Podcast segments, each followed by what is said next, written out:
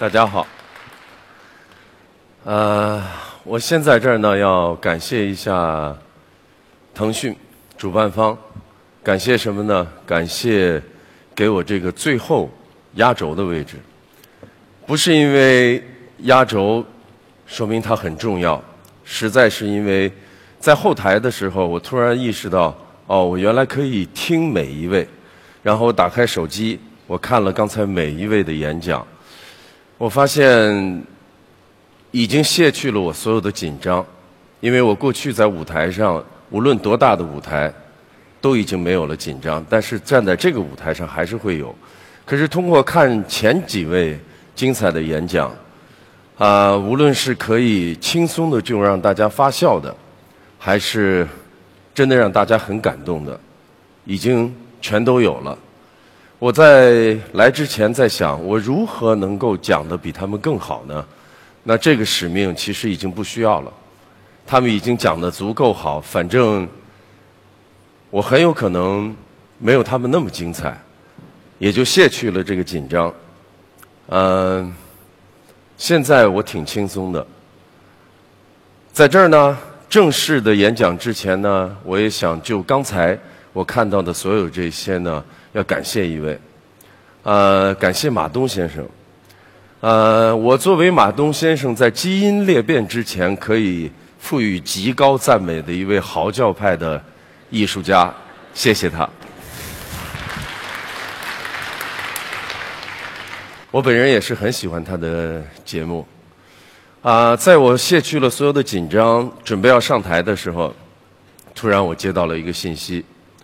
子怡给我发了一个信息，说：“老公，加油。”好，我说好的，但是我心里说完了，我已经非常非常不想突出今天晚上的这个演讲，所以一直没有引起他的注意。结果，他开始看这个直播。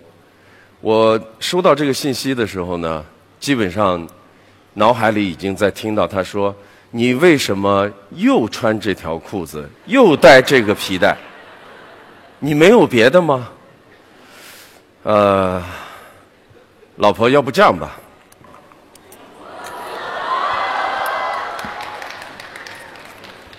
这个老婆，我裤子没法脱啊。嗯，刚才讲的这一小段呢。让我也轻松了一些，让大家也轻松了一些。今天我们来讲的一个主题呢，不能饿死音乐。我已经不知道上过多少的舞台，也接受过很多的奖项。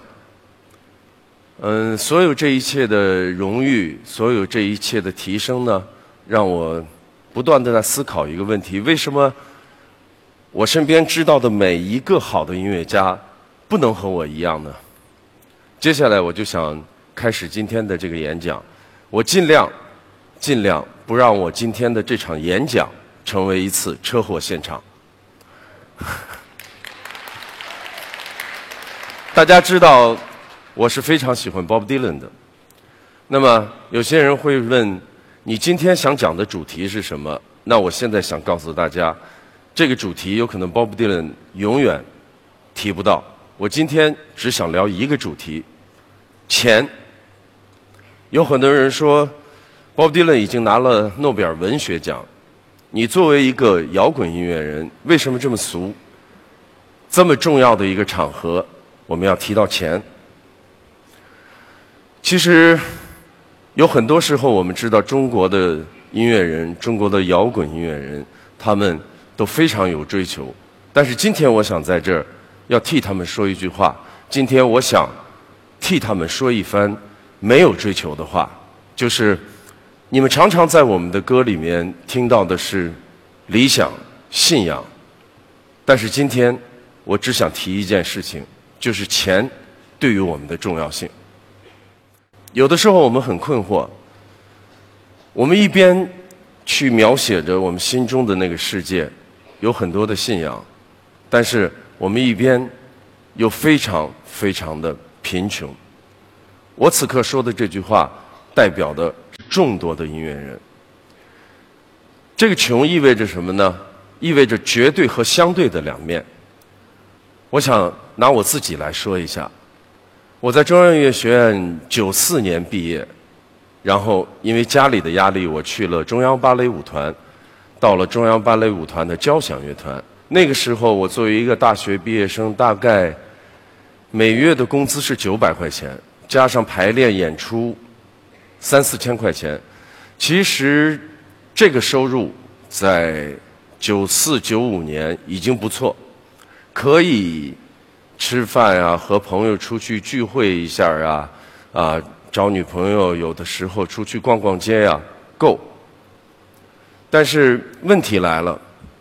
我不满足这种生活，我心里面还是想，好像我应该拿起吉他，我应该把我写的那首歌唱给大家，所以不到半年我就辞得了这份工作。后来，我决定了一件事情，就是我要做一个摇滚歌手。我也知道这意味着什么，但是没办法，那个时候年轻。年轻就意味着想到什么做什么。我组建了鲍家街四十三号乐队，找来了中央音乐学院我几个好朋友，我们组建了当时的这支乐队。作为一个独立的一个音乐人，和过去就不一样了。过去我穿着西装，拿着小提琴，在每一个舞台上，而从那一个时刻开始。我可以更自由的躺着、坐着、跳着，在每一个舞台上表达自己，那是我希望的。我终于可以了，但是我吃不饱饭了。我如果选择了离开一个工作，那么就意味着我的生活开始动荡。我记得那个时候。我很多的时间就用来找房子、租房子。大家知道我是个北京人，但是当我决定我开始想独立的时候，我是不能再回去的。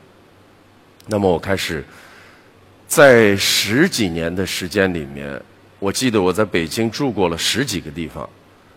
啊，其中我印象特别深的是最后住的一个地方是三里屯酒吧街。三里屯酒吧街的最后一个酒吧，到我们家走路就两分钟。那个时候还没有三点三，也没有 Village，其实那个时候的房租还够。那么，所有这一切的压力就开始来了。我每天在写歌，可是我每天又得为了如何去房租，如何把房租挣到，还是借到这件事情苦恼。就连那个时候交的女朋友，最后也离开了。我不能说他是嫌贫爱富。当我走到今天的时候，我觉得他是对的。如果我们还在生活当中，为了一点点的事情，是因为你真的没有钱，能给对方一点点快乐，甚至安定，谈别的是没有意义的。我作为一个音乐人。走到今天，我经历了很多很多。我记得我在出第一张专辑的时候是九七年，那个时候我一张专辑最后分得的是八千块钱人民币，我很开心，因为这种开心是我终于把我喜爱的音乐可以发表了，而且有很多人能听到。那么接下来在九八年我就出了第二张。好像也是分得了七八千块钱，原因是因为我们是一支乐队，再加上经纪人，再加上公司，所有的钱，每一张专辑我自己是词曲唱，分得了八千块钱。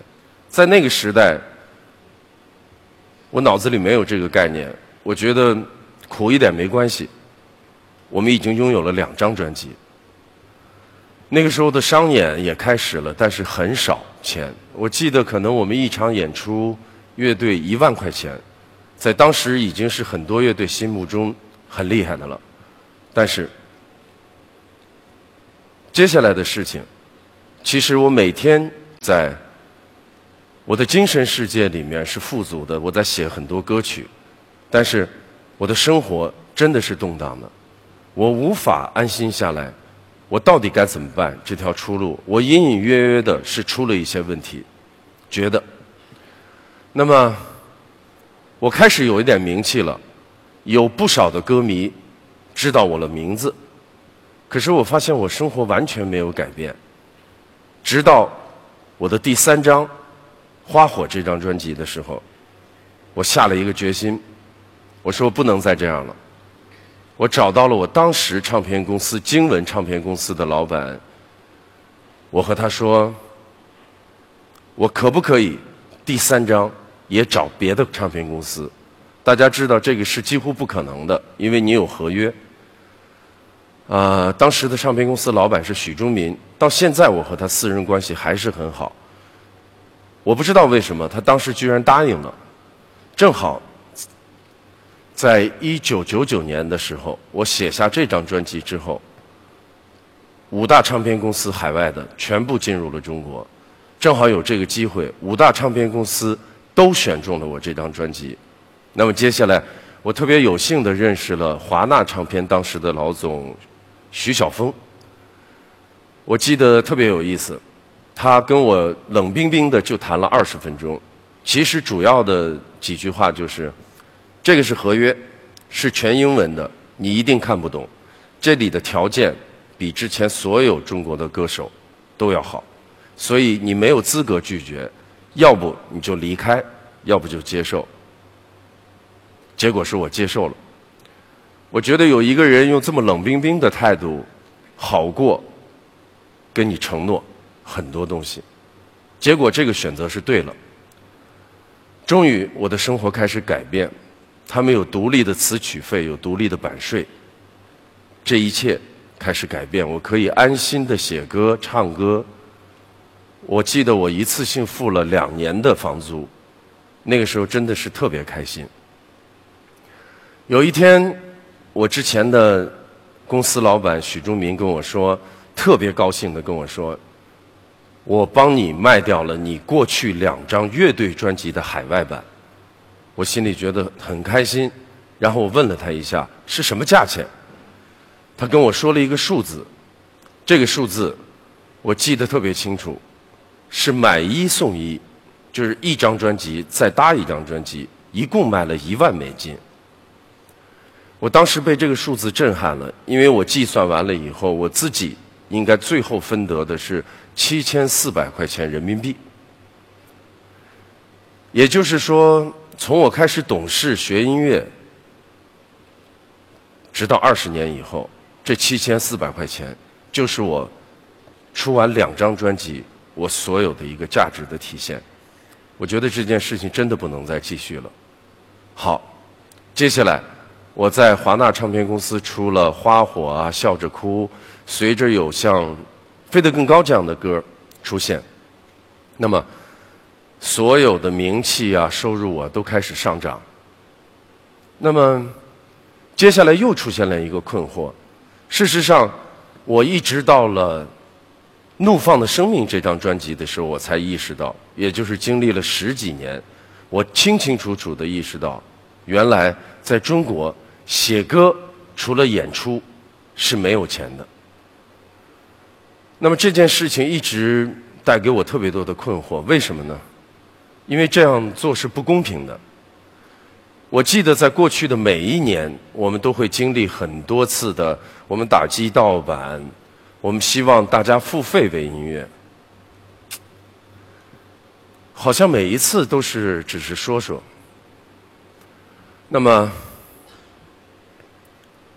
直到我开始出版了《信仰在空中飘扬》这张专辑，其中有啊《春天里》啊，包括之前的《北京北京》这样的歌，我的身价又开始上涨。我记得在二零一三年的时候，我的演出那个时候已经是我二零零九一零年的几十倍的价钱。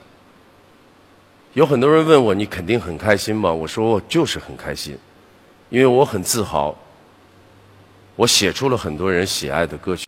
但是我同时也觉得特别特别的羞愧，因为我不希望在这个领域只有我一个人拿到这个报酬，因为我知道有很多人有才华。接下来开始发生的一些事情，让我觉得更加的困惑的是，我们怎么能让这些写歌的人、这些创造内容的人能够得到报酬？大家可能并不清楚我所说的这种差别，我想告诉一下大家。举一个例子，我特别喜欢的一个加拿大歌手叫 alanis morisset 他出前两张专辑的时候并没有红，每张专辑卖个三万张啊，四万多张，每张专辑拿十几万美金，结束了，每一次都是录完专辑回到加拿大。那么他的第三张专辑《愤怒的小药丸》那一张。也就是红遍全世界的。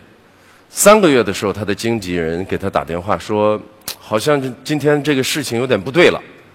你这张专辑已经卖了两百万张。”然后六个月的时候，经纪人告诉他：“你这张专辑已经卖到快接近八百万张。”我记得我看过一个数据，差不多三到四年的时间，Alanis Morissette 这张专辑全世界。大概销售了三千五百万张，那么他也就是在三年左右的时间，他能得到的版税，他自己大概是一亿美金。也就是在三年前，我相信他的账户里也就是几十万美金。那么我再看 Alanis Morissette 往后的道路，他做的音乐越来越棒。接下来我想告诉大家一个数据，是我自己的数据。我记得我曾经有一次得知我的《怒放的生命》这张专辑大概下载是五千万次，那么可能像《北京北京春天里飞得更高》存在这样的歌曲加起来的总和，可能我下载的次数差不多在两亿次左右。可是我想告诉大家，我有一天拿到了我从开始做音乐到今天我全部的版税的一个列表。六十多万人民币，那一刻给我的震撼无法形容吧。我并不是因为我自己觉得没有拿到这些钱，大概这些钱加起来买一架飞机是可以的。我没有因为损失一架飞机而感觉震惊，而是我在想，有多少人？他们一定连六十多万都拿不到。我可以告诉大家，他们连六百块钱都拿不到。这就是在我们中国，你知道，这个世界上只有仅有的几样事物是无形的、宝贵的，它几乎和我们人的生命同样重要的：空气、风、音乐。我们可以想一下，还有没有什么东西是有形？有价值的，所有其他的东西都属于这个范畴，但是音乐真的是属于这个世界上能够留给人类至关重要的宝贵的东西。但是这就是我们的生存状态。我开始思考这个问题的时候，差不多到了我出版《信仰在空中飘扬》这张专辑的时候，我有了。我的女儿西西，那么西西现在长大了，她快十一岁了，她自己喜欢上了弹钢琴。其实我每一次看她在弹钢琴的时候，我心里那个滋味是特别复杂的。我曾经跟我身边的所有的朋友都说过，我坚决反对我的孩子学音乐，只有他自己热爱，我才会帮他。但是，西西喜欢，我肯定会支持。但是我又知道一件事情，他将来如果真的学音乐，注定悲惨。我是学古典音乐，然后开始写歌，走到今天的。我知道他没有前途的，我知道他根本无法生活。这件事情说别人的时候很容易，但是如果她是我自己的女儿，那种心情特别复杂。我不想让他搞音乐，但是我又不想扼杀他的爱好，因为我知道终将这条路无法走下去。现在醒醒，十个月了，我看着他特别特别可爱的那些笑容啊，平时和他在一起抱着他，我也在想象，他很有可能艺术天赋特别高。我该怎么办呢？如果他搞音乐，我等于让他走向了一条不归路。我还想举一个例子，我曾经在新歌声的时候，把一首重要的歌曲给了蒋敦豪唱，这就是我在某一天我无意中在微信里看到朋友圈里的一首歌，叫《离开北京》。那么我迅速的就联系到这个创作者李夏。当我了解到他所有的状况的时候，我心里真的特别难过。虽然他已经出过专辑，虽然他能写出这样感动人们的歌曲。但是他的生活其实特别动荡。他尽所有的努力，只是为了让一年当中能不能再多两场演出。这就是能够给我们那么多感动的这些创作音乐人的生活。基于上述我说的所有的这些情况，我在两年前开始思考一个问题：到底如何能改变？我在这里比较坦率的讲。从道德的层面，从法律的层面，我已经经历了二十年，根本没用。我组建了一个团队，我发誓，我想找到一个模式，可以让音乐在中国不被饿死，可以让那些为我们每天提供美妙音乐的人输送利益，让他们的日子好过起来。后来，真的真的有很多志同道合的人跟我走到一起。我开始琢磨，开始研究，到了今年，就在上个月，我推出了一个真的是卧薪尝胆的一个 A P P，叫《岁月》，破碎的碎，音乐的乐。啊，请原谅，呃，这个确实是在做广告，但是。请大家原谅我这一点。岁月这个平台，我之所以今天站在这说出这两个字，真的不只是为了做广告，而是因为我很自豪的说出来：只有这个平台是不是为了平台赚钱？我们将把所有的收入全部给输送内容的人。每一个如果上岁月的人，你们都会看到。所有全部的收入，每天我们在想尽各种各样的办法，耗费巨大的精力，只为一件事情。我们不想挖坑，不想设计很多的东西为我们，而是为每一个创作者和发送内容的人。我想，只有这样，我们才能改变音乐行业。我希望我这个小小的梦想可以得以实现。如果它实现了，它真的会改变中国整个的音乐行业。如果它实现了，我可以看到那么那么多写歌的人、唱歌的人脸上露出的是让我们觉得特别有尊严的笑容。今天我站在这儿，是因为我已经有了地位，我已经有了身价，我已经有了所谓的世俗的这些名气头衔。但是我知道，应该站在这个台上的还有许许多多的人。我希望他们日子过得好，我希望他们能够自豪的和所有人相处，而不是非常自卑、非常非常艰难的躲在一个阴冷的小屋里，还在写出有可能伟大的歌曲。我再也看不下去这样的事情，所以今天在这儿跟大家讲的就是，不要。也不可能饿死音乐。希望每一个人都能够明白一件事情，也希望每一个人都能记住我今天说的这一句话：音乐如同空气和风，它是我们生命中绝对不可或缺的。让我们做一点事情，让那些人能够微笑，让那些人能活得更好一点。谢谢大家。